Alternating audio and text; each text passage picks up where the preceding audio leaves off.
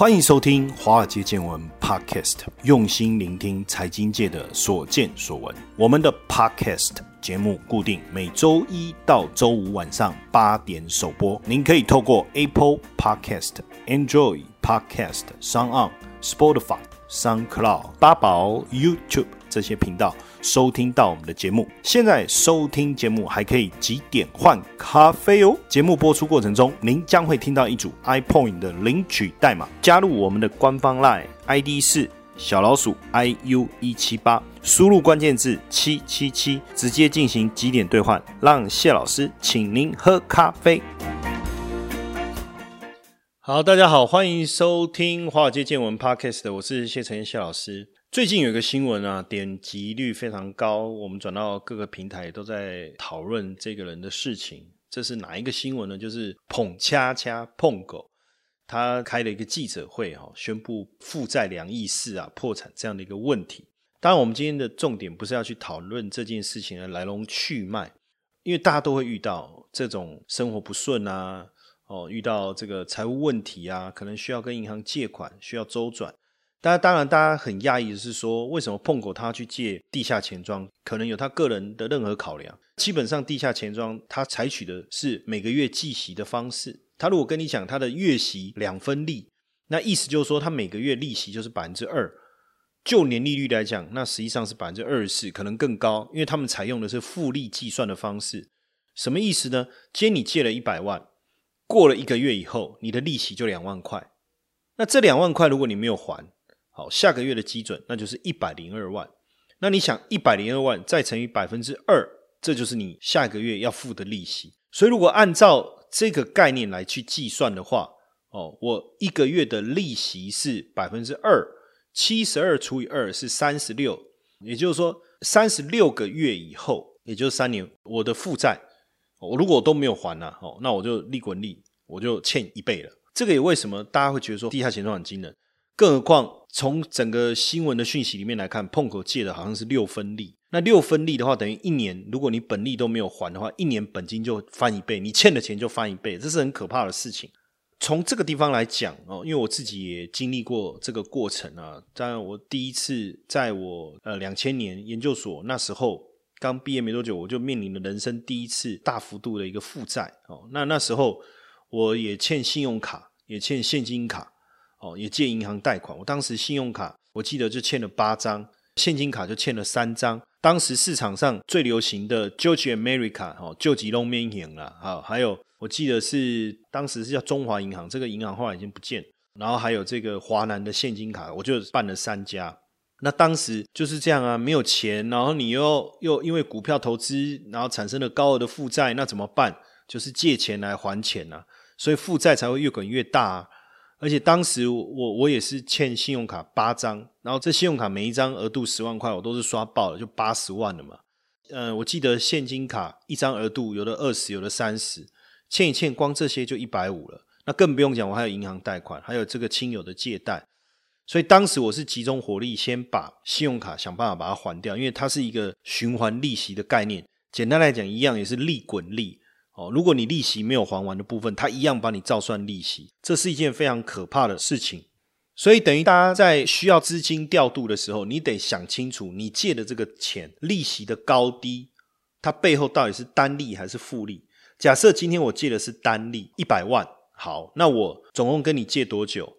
借一年，好，那你说利息多少？十趴，那就是十万喽。OK，那一百万的本金加上十万块的利息，我们来本利摊还嘛？我们就除以十二嘛，我们就看一个月我们要还多少钱嘛，那这样才不会产生利滚利的问题。那以现在的贷款来分类啊，最好借的是什么？就是信用卡。信用卡，比如说你刷了十万块，你一下子还不出来，没关系，你可以分期，分十二期，分二十四期，分三十六期，没有问题。但利息会比较高，可能在十一趴到十四趴之间。但是它基本上只要你缴款正常，你也不用提供太多的证明。你这一笔十万块的账务，直接他就帮你分期了，这是一种。那再来，当然就是信用贷款。信用贷款你还是要稳定的工作，你才能借到钱。你的公司越大，比如说公务机构，或是你是军人、公务人员这些，哇，那利率就很低。五五百大企业利率就很低。但是如果你在一般的公司行号上班，可能你的利率就会高一点。但额度就要看你自己的收入状态。一般来讲，如果你的月收入是五万块，你大概可以借一百一十万了，你就把它乘以二十二倍就对了，大家可以借到一百一十万。但是同样，你要看你有没有其他的负债，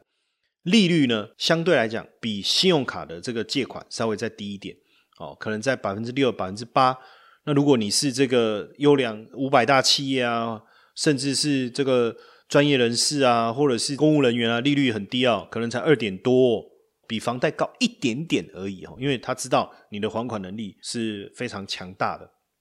一般来讲哦，像做生意的人就常常需要资金的周转，所以汽车贷款也是一种哦。那汽车贷款，如果你是新车贷款，买一台新车，那不一样，那利率就比较低哦，大概二点多、三点多。当然看车子啦，车子也会有一些影响。那如果说你今天是你车子的贷款都还清了，你车子没有贷款。但你突然需要资金哦，那这叫汽车融资了嘛？那汽车融资的部分，说真的，利率就比较高一点，可能会到百分之六啊，百分之七。但这些都还是算单利的哦，还是单利。那再来就是说，呃，企业贷款。所以其实你看哦，像这个董恰恰哦，他这一次在资金借贷周转的过程当中哦，我觉得他就是急啊。那急的时候，你知道人的判断力会下降啊。也就是说，有钱就好，我赶快能够借到钱去周转就好。再加上啊，他的雪球是越滚越大，他的滚雪球不是他的投资的雪球，是负债的雪球。再加上复利的效果，让他的这个负债越滚越大，所以变成挖东墙补西墙，借第二家来还第一家，借第三家来还第二家的状态开始出现。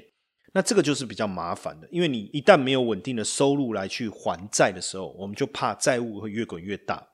那这个可能在企业主在经营企业的当中，有时候也常常也会遇到，所以你会需要企业贷款。那企业贷款呢，像最近如果是政府的纾困方案，它利率就比较低。好，那如果不是你走一般的企业贷款，利率会稍微高一点点。好，那再来，当然利率最低的就是房屋贷款，房屋贷款利率是最低的，因为你有房子当抵押品嘛，甚至还有保单贷款也有，就是说你买保单，这个保单有保单价值，我透过保单价值，我不要解约嘛。那我透过保单价去贷款，这个也有，但利率也稍微高一点，大概跟我刚才讲汽车贷款的部分的利率是差不多的哈。当然每一家不一样啊，还要实际的去看它的状况。但说到底哦，我还是觉得说，假设真的不论你是做企业的营运也好，或是说你在创业的过程当中你需要一些资金的话，那我觉得房屋贷款可能还是比较理想。当然，这时候你就要认真的去想一件事哦，就是说为什么有的人借得到钱，有的人借不到钱哦？基本上有几个重点了，包括第一个，像早期我们自己在企业营运当中，我们遇到一个困难，第一个他会说：“哎，你这个公司没有没有营收，好，那当然你要借钱就有点困难了，除非是说走政府专案的青年创业贷款，但是青年创业贷款说实在的，我觉得也没那么容易，限制也非常的多。所以呢，一旦你创业以后，你今天没有要创业，你只是一般个人。”那当然，我们就建议你信用卡缴款一定要正常，哦，尽量不要有这种违约的记录，哦，因为未来你可能要买房子，或者是真的哦，万一工作不顺的时候需要信用贷款的时候，你至少在这方面不会有太大的问题。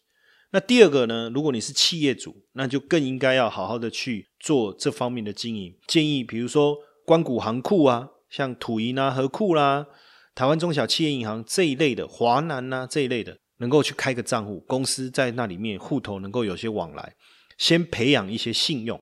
那最好呢，能够有选一家光谷行库呢，开个资存户啊，那有支票的这个往来。那民营的部分呢，也能够找一家哦，然后尽量能够跟这些分行有往来哦，比如说像玉山银行或者是星光银行，分行经理权限比较大的这种，很多的比较小的这个企业贷款的案子，他可以在分行这边帮你解决掉。但是问题是，他要认识你啊，对不对？你至少比如说公司的新转账户就开在这个地方，那因为有钱有进来有出去有进来有出去，他知道你这是活水而不是死水。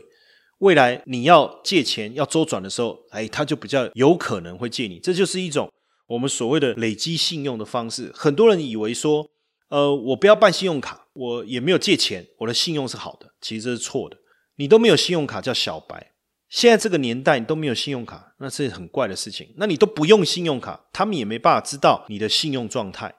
所以，当然我们也不要 over 一次办很多信用卡。我觉得最好的方式就是说，哎，我们有个一张两张信用卡，好，我们多跟几家银行往来，多办几家不同银行的信用卡。那在各个银行，你有累积这个信用记录，对不对？这对个人而言来讲，确实是加分的。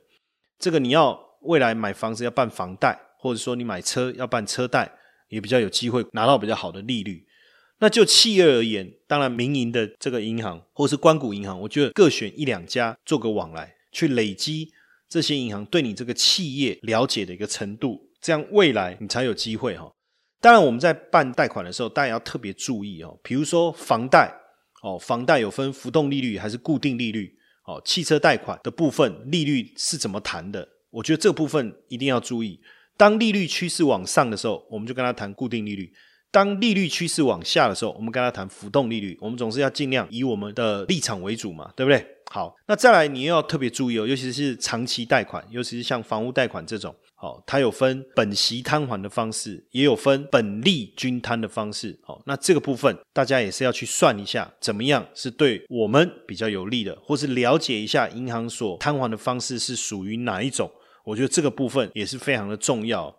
有时候你要特别去注意一下哦，就是说，呃，有时候银行理专他简单的告诉我，哦，反正你就是这个分五年嘛，六十期嘛，哦，一个月缴多少嘛，这个时候记得。上网路现在有所谓的贷款利率试算的这样的平台，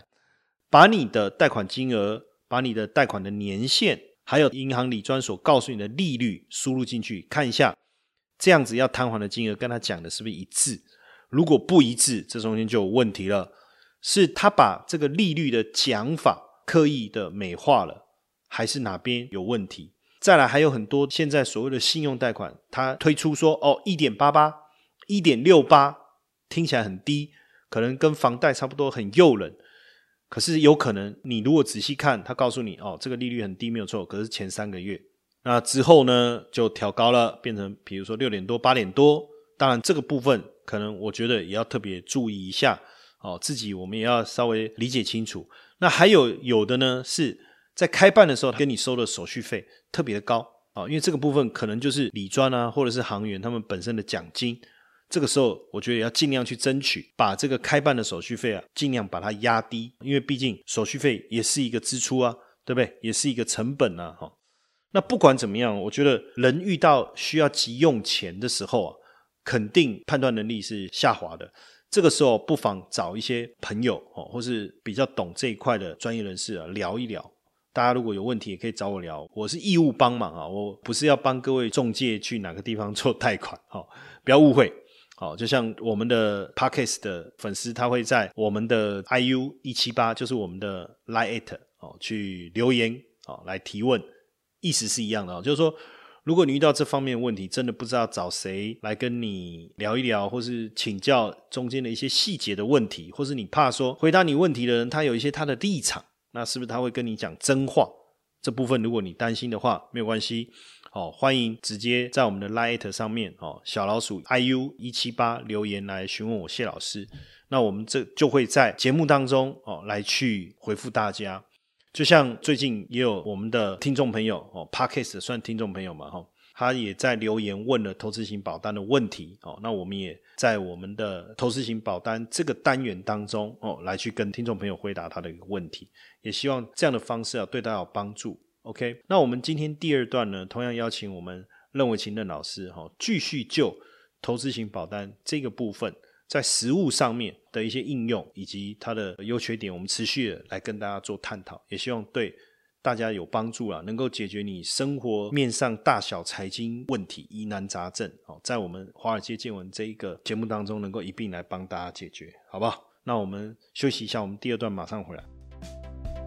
现在的 ETF 投资太热门了，谢老师教你如何让自己从 ETF 的新手变成行家。谢老师受邀华冈基金会邀请举办最新的 ETF 投资讲座，免费报名，只要在我们的 Line at 小老鼠 iu 一七八加入以后，输入关键字一 T F 就可以连接到报名网页，鼓励大家。邀请大家，欢迎大家一起来参加 ETF 新手变行家。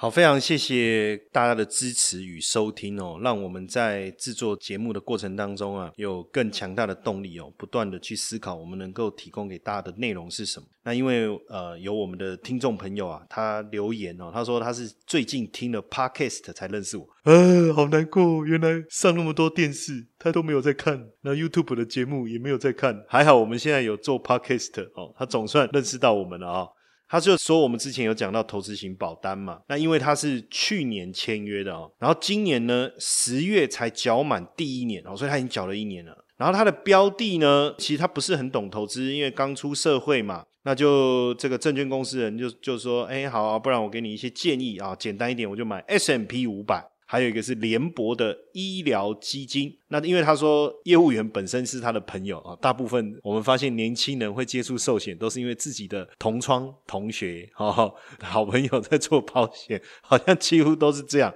不过这也没什么哦。那他就说，哎，因为信任就签了。然后另外呢，他还有帮他加保寿险哦。那加保寿险的部分。他说：“第一年是绑信用卡，所以一定要缴满。那第二年就改成自行缴费。然后他就说，他有点后悔，要不要让保单失效？”还是说每年反正就存个几千，让他一直有这个保单价值哈。那当然，我先提出一个回答，然后跟保险相关的比较专业的部分，等一下我会让我们好朋友任维琴任老师来回答哦。那当然，第一个就是说标的的部分哦，S M P 五百哦，我相信他有经历到今年这个大幅度的震荡哦。那我是觉得说，呃，你 S M P 五百的部分在股市现在已经相对比较高档的一个情况下，当然长期来看，股市总是会长期持续上涨。但是毕竟涨到这边也慢慢的达到一个相对比较高的位置，那我是建议说，哎，这个部分你可以换到，比如说像这种投资等级债券的基金，那基本上因为这些公司它除了股价的变化之外啊，它买的是投资等级债，那它会有一些配息。那根据过去的经验来看，股票市场真的有问题，虽然它会跌，但是它回复的速度跟能力比较快哦，所以我会觉得说，你要不要把 S M P 五百换到这个地方来？那至于联博医疗基金，当然就没有什么问题。长期来看，医疗产业的发展，我们觉得还是很有可以追踪的一个空间。然后，那但是至于就是说，到底加保寿险的部分是怎么一回事，需不需要做一个调整？哦，基本上我自己的想法是，这个投保的目的是什么？到底是要投资，还是要给自己一个寿险的保障？那这中间你应该怎么做？我我觉得我们也来听听这个任老师的一个讲法好了，看看如果他的讲法跟我一样，那就没有什么问题。那如果说我也有一些想法，我再来补充。好，那我们把时间交给任老师。谢博士哈，各位听众朋友们，大家好。刚好听到呃，谢博士刚刚提到说有关这位听众的问题，其实这个问题大部分都是在第一次买投资型保险常碰到的问题，因为他一般来说对于投资型保单的部分，要先给各位一个观念，就是买投资型保单哈，一定要有个长期投资的一个概念。为什么？因为投资型保单在保单开始前五年。基本上，他们大部分来说，你的保费绝大多数大概百分之三十左右都会在支付保险公司的成本上面。比如说，我一年保费假设是缴十万块，我大概有三成，也就是大概是三万块左右部分会入到保险公司账户，是支付他们的行政费用。就是总共这样加起来，你会有保费的百分之一百五十趴。比如说，我们刚刚讲到十万块部分，五年这样下，你会付十五万元。就是说，假设你五十万保费，就是一年十万嘛，五年就是五十万。五十万里面来讲，你大概有百分之三十，就是十五万元会支付保险公司的行政成本，那剩下的三十五万元才能够进到你的投资账户去。那你也想剩下三十五万块钱，我这样大概损失了百分之三十，我的本金就不见百分之三十，我大概要花多少的投资报酬率能够回来呢？这样估算下来大概是百分之四十三嘛，四十三趴左右。所以变成说，你前五年很多人会觉得说啊，我要去解约，我想要换标的，我想要去做减额缴清等动作部分，会发现到说哇，怎么损失会特别大？就是因为你有百分之三十的成本，本金百分之三十左右会支付保险公司的行政成本里面去，那这部分本来就是不算在投资报酬率里面，所以你本来的本金会大幅减少。那如果贸然解约的话，你能够拿回来金额又少之又少。所以，购买投资型保单的投资人，基本上会建议你们在签约之前、购买之前，一定要先算好一个观点，就是你这笔钱在这五年之内，你会不会用掉？如果你没有及时急用，也就是说，你可能不会在所谓的像买股票一样，我可能买了之后可以马上赎回的感觉。基本上如果没有这种需求的话，那其实就可以建议你买。如果说这五年之内你会有一个临时资金，比如说我们常碰到的是有一些有些人买投资性保单是因为在五年之内存一笔结婚基金或购物基金。当然，如果说投资标的很好，或者说刚好经济景气的时候，或者在起飞的时候，你的保单价准备金很高，那当然你很快的会赚回到四十三趴，那这部分当然没问题。但如果不是的话，你买时间点搞不好会拉长你的投资报酬率的时间，说不定你可能不只是五年，可能是十年、二十年不一定。那这时候你就要去考虑一下，说，哎，我这五年会不会有急用？如果不会，好，我愿意长期投资，跟买基金是一样感觉。但是这位听众们所讲的部分是说，就是他的朋友帮他加保寿险，然后第一年的部分要绑信用卡，所以一定要缴满。第二年之后改自行缴费。呃，我这样讲好，先这部分分两个问题。第一个就是说，加保寿险是指额外单一的去买一张储蓄型保单。还是他是帮你买定期的寿险，这部分因为不确定，所以这部分来讲的话，我只能讲说，如果就以寿险保额来看，其实投资型都比这两者还要高。为什么？因为在上一集节目特别提到说，其实很多保护他买投资型保单用意不是在投资，他们是在加强寿险的保额。因为投资型保单的保额的部分，他们是用团保费率来计算，所以可以用很少的钱去买到高额的保障，比如说三千块钱可以买到三百万。诸如此类的一个比例，那一般来讲，如果你要买到三百万的保额，在传统的保单来讲，你必须要花大概一个月三万块左右。所以这部分来讲的话，诶，我可以用少钱去买到高额保障。万一有什么身故的时候，我还可以留大一笔钱给我的下一代，或是给我的亲人都可以的话，那种就是以风险管理的概念来投保的话是可以的。但是你可能会想要说，那我的投资标的部分还要继续放吗？那刚刚谢博士已经提到说，标的部分它的角度，那有些会觉得，可是我不见得每天都有时间去顾，或者是我可能没有对这种财经知识有非常的了解的话，该怎么办？其实像我那个朋友，他的做法很简单。他就是只买货币型的标的，只连接美金，以及呃，他后来是连接到就是买债券，他就是只求固定的稳定的配息。那他要的就是很单纯要加强保额的部分。接下来就是我们今天的彩蛋时间，今天领取代码是什么？F 四零四一，F 四零四一。活动详情呢，请到下方的说明栏观看。所以，按照这个朋友所讲的哈，就是说他不确定现在目前要不要让保单失效，还是要每一年存个几千块，让他一直存到保单价值准备金，让他不要被失效的话，其实这部分都可以哦，哈，都可以。因为你可能觉得说啊，你不懂 S M P 五百或者是联博医疗基金的性质，可能也没时间去了解，你可以换标的。你可以换我们刚刚所讲的，可能是货币账户型的啦，或债券型的也可以，或者是说你干脆像最最初阶、最初阶，就是说我都不要，我只买台湾定存，就是它的标的只放台湾定存。那定存总是有利率吧？对啊，总是有利率嘛，那也没有汇差的问题，所以我只买台湾定存，我全部的保费都只是用来去支付这个行政费用，然后呢，我可能一年缴完之后。算一算，哎，我搞不好未来三年都不用缴，有有没有可能？有可能啊，因为台湾定存本身并不会有损失的话，其实保单价值准备金你存进去，基本上就没什么太大问题。那让保险公司去扣里面的价值准备金，就像这位朋友刚刚讲的一样，每年存个几千块，让他一直维持账户的价值，能够不要被失效就好了。有有这种方法，所以这最最初阶的做法就是，哎，我只让标的进入台湾的定存账户去，然后呢，让价值准备金账户持续的有钱。让保险公司不要让这个保单给失效。未来我如果发生到什么状况的时候，我有高额的保障可以给我的亲人。这部分是基于风险概念的话，是可以这样做的。所以我建议是不用失效。那后面的做法是可以可以去使用的。那再就是说，是不是一定要加保寿险？这部分来讲，你可以自己去评估了。因为一年我刚刚讲过哈，不论是传统型或是一年定一年的定期寿险，它的保额跟它的保费一定都不会比投资型保单来的便宜。好，这是一定的。所以这部分来讲，你如果是买一年定期寿险的部分，可能它有包含绑住一些像医疗的话，你可以去考虑说，哎，我是要补强医疗的话是可以的话，那我就留着。但如果单纯只是一年的定期寿险，我倒个人认为，如果你预算有限度，那这个一年定期寿险可以暂时先不要。如果你是买传统的储蓄险的话，因为现在目前传统储蓄险已经走入历史了，今天把它解掉之后，后面不会再出现了。那你这部分你可以自己考虑看看，因为毕竟传统储蓄型的部分好处就是说，至少它是一个类似像保本的一个投资商品嘛。二十年之后，那你可以解约，你也可以把它继续储存升息啊，就当做领退休金一样等等之类的一些方式。所以按照刚刚讲的，基本上就是说，投资型保单部分，如果在所谓的保额上面做风险管理的话，是不用去解除掉。至于加保寿险，你就要看是一年期的还是储蓄型的，再做决定。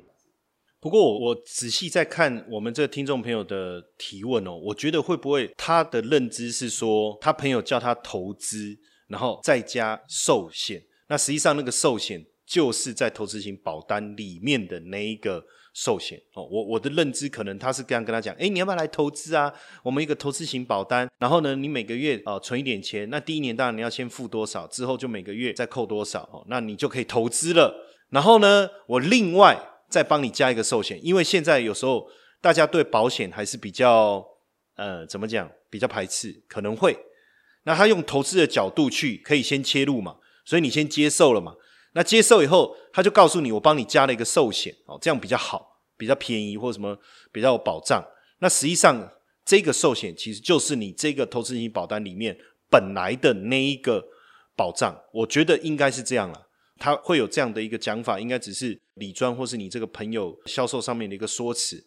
实际上，我建议是这样，就是说，我们可以把每个月缴费的部分哦，连接到保险的部分的比例啊，我觉得是可以尽量高一点，就是说，能够尽量让你自己去维持这一个保单价值就可以。但你其实可以加一个点哦，因为任老师刚才一直有强调一个关键哦，投资型保单最大的重点不是为了要投资。有点在玩那个杠杆游戏，就是我用比较少的钱，我去拿到比较高额的保障。那这个时候，其实你可以问看看，说这个我不确定了哈，就是你可以问一下每一家，因为每一家的规定不一样，就是这一家的投资型保单，或是他跟你所称的这个加的这个寿险的部分，可不可以加一些医疗？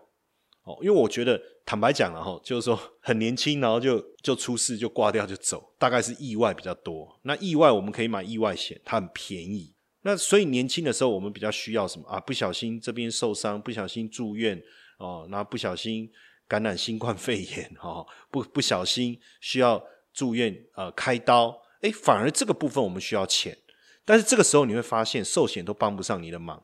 那你就想说，哎，那我投资的保单应该会有一些钱吧？结果当你要。从保单里面拿钱的时候，他也跟你讲：“哎，不好意思哦，因为你那个 投资不利啊，或者是说他都跑去扣你的这个保险的行政费哦，所以里面保单价值也不多，也拿不到什么钱，这人就会疯掉了嘛。我每年放了这么多钱，放了几万块进去，为什么我真的要用钱的时候都没有？那是因为一开始的出发点不同，所以我会建议我们的这位听众朋友，我我看呃留言应该是一个很可爱的小女生了哈，我是建议说你问一下你的这个朋友说，哎，他这个可不可以？加医疗哦，加上医疗，那这个我觉得反而会是我们比较容易可能遇到的。我说真的啦，寿险的保障留给家人这件事，对我来讲没有那么重要了。哈，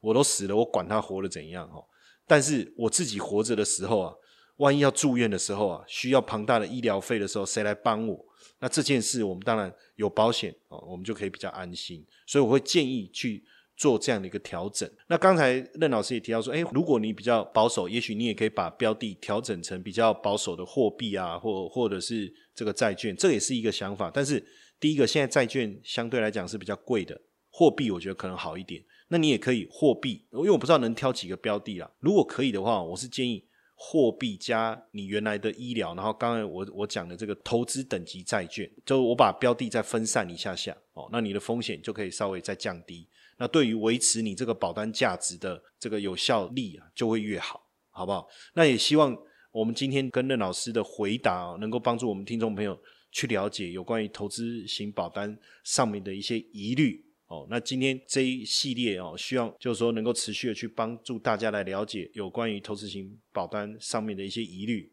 哦。那今天也非常谢谢各位的收听，我们下个礼拜同一时间回来啊，我们还是会继续深入的去探讨。那投资型保单这个“投资”这两个字哦，到底是怎么一回事？它到底有没有好，有没有坏的地方？我们就一并再更深入的来探讨。那今天晚上也谢谢各位听众朋友的收听，记得明天晚上持续追踪我们华尔街见闻 Podcast。我是谢晨谢老师，谢谢大家的收听，晚安。